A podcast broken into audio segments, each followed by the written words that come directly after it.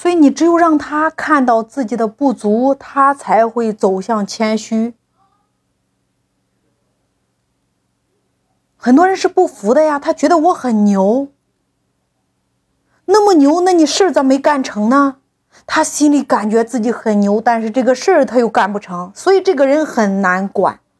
你要想管得住他这样的人，你得让他知道你自己有几斤几两。你只有让他自己知道半斤八两，他才会说：“领导，你是我的老师，你是我的师傅。”所以，作为创业者，今天在团队转型的过程当中，直播也好，短视频也好，音频也好，为什么你的团队不愿意转型？是因为你还没有发心的三问。当你不断的在引领找到他自己的时候，就是他找到他自己的时候，你就点燃你的团队了呀。点到他的痛点了呀，那人就服你了呀。领导们要清理自己的逻辑思维。你是一个太阳，你的作用就是照亮你身边的每一个人，让他找到他的优势，聚焦。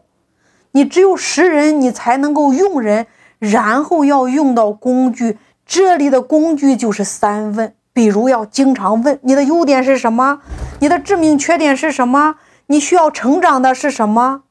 所以人一旦找到自己成长的地方，他就会谦虚，他就会臣服于他自己呀，他就会跟着你走。所以说，你是否有非常好的辨别力？特别是面对今天的直播、短视频、音频这些新的平台，你是否有很好的识人能力？什么样的人在什么样的平台能够发光发亮？需要你去点燃你的团队，你需要点燃你的员工。